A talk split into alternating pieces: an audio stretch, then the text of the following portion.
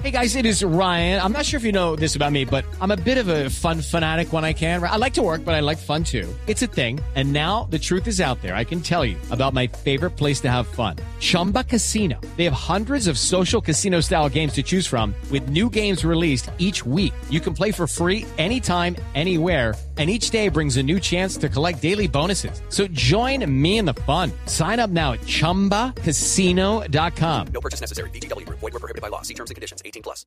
Así es, Alejandro, buenos días. Me encuentro en la terminal de transportes de Bogotá con el coronel Manuel Silva, comandante de la Policía de Tránsito de Bogotá, que nos va a comentar, coronel, cu- eh, cuál es el estado de las vías actuales, eh, de las vías a nivel nacional y cuál es el, el estado de las vías aquí en Bogotá en las salidas.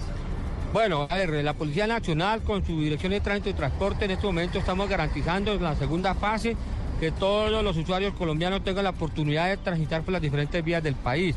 En el momento, pues esperamos que se movilicen más de 2.600.000 vehículos.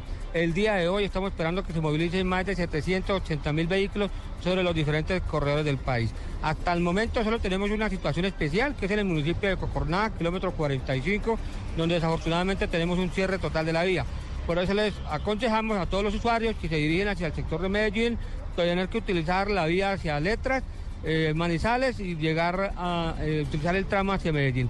O si no, bajar a Honda, Puerto Salgar, Puerto de Río y de ahí trasladarse por Puerto de Río, Cineros, Barbosa, Medellín.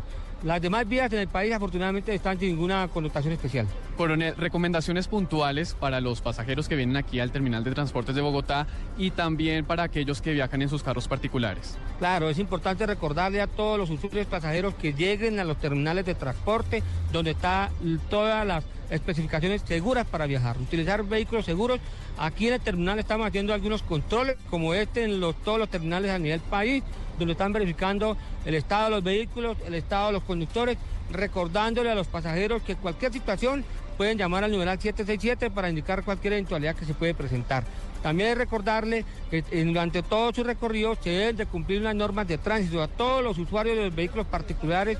Es importante, primero que todo, que el conductor esté en buenas condiciones. Segundo, que la velocidad sea establecida, la que esté en los corredores de marcada. Y tercero, que no realicen maniobras peligrosas y que sí cumplan todas las normas de tránsito.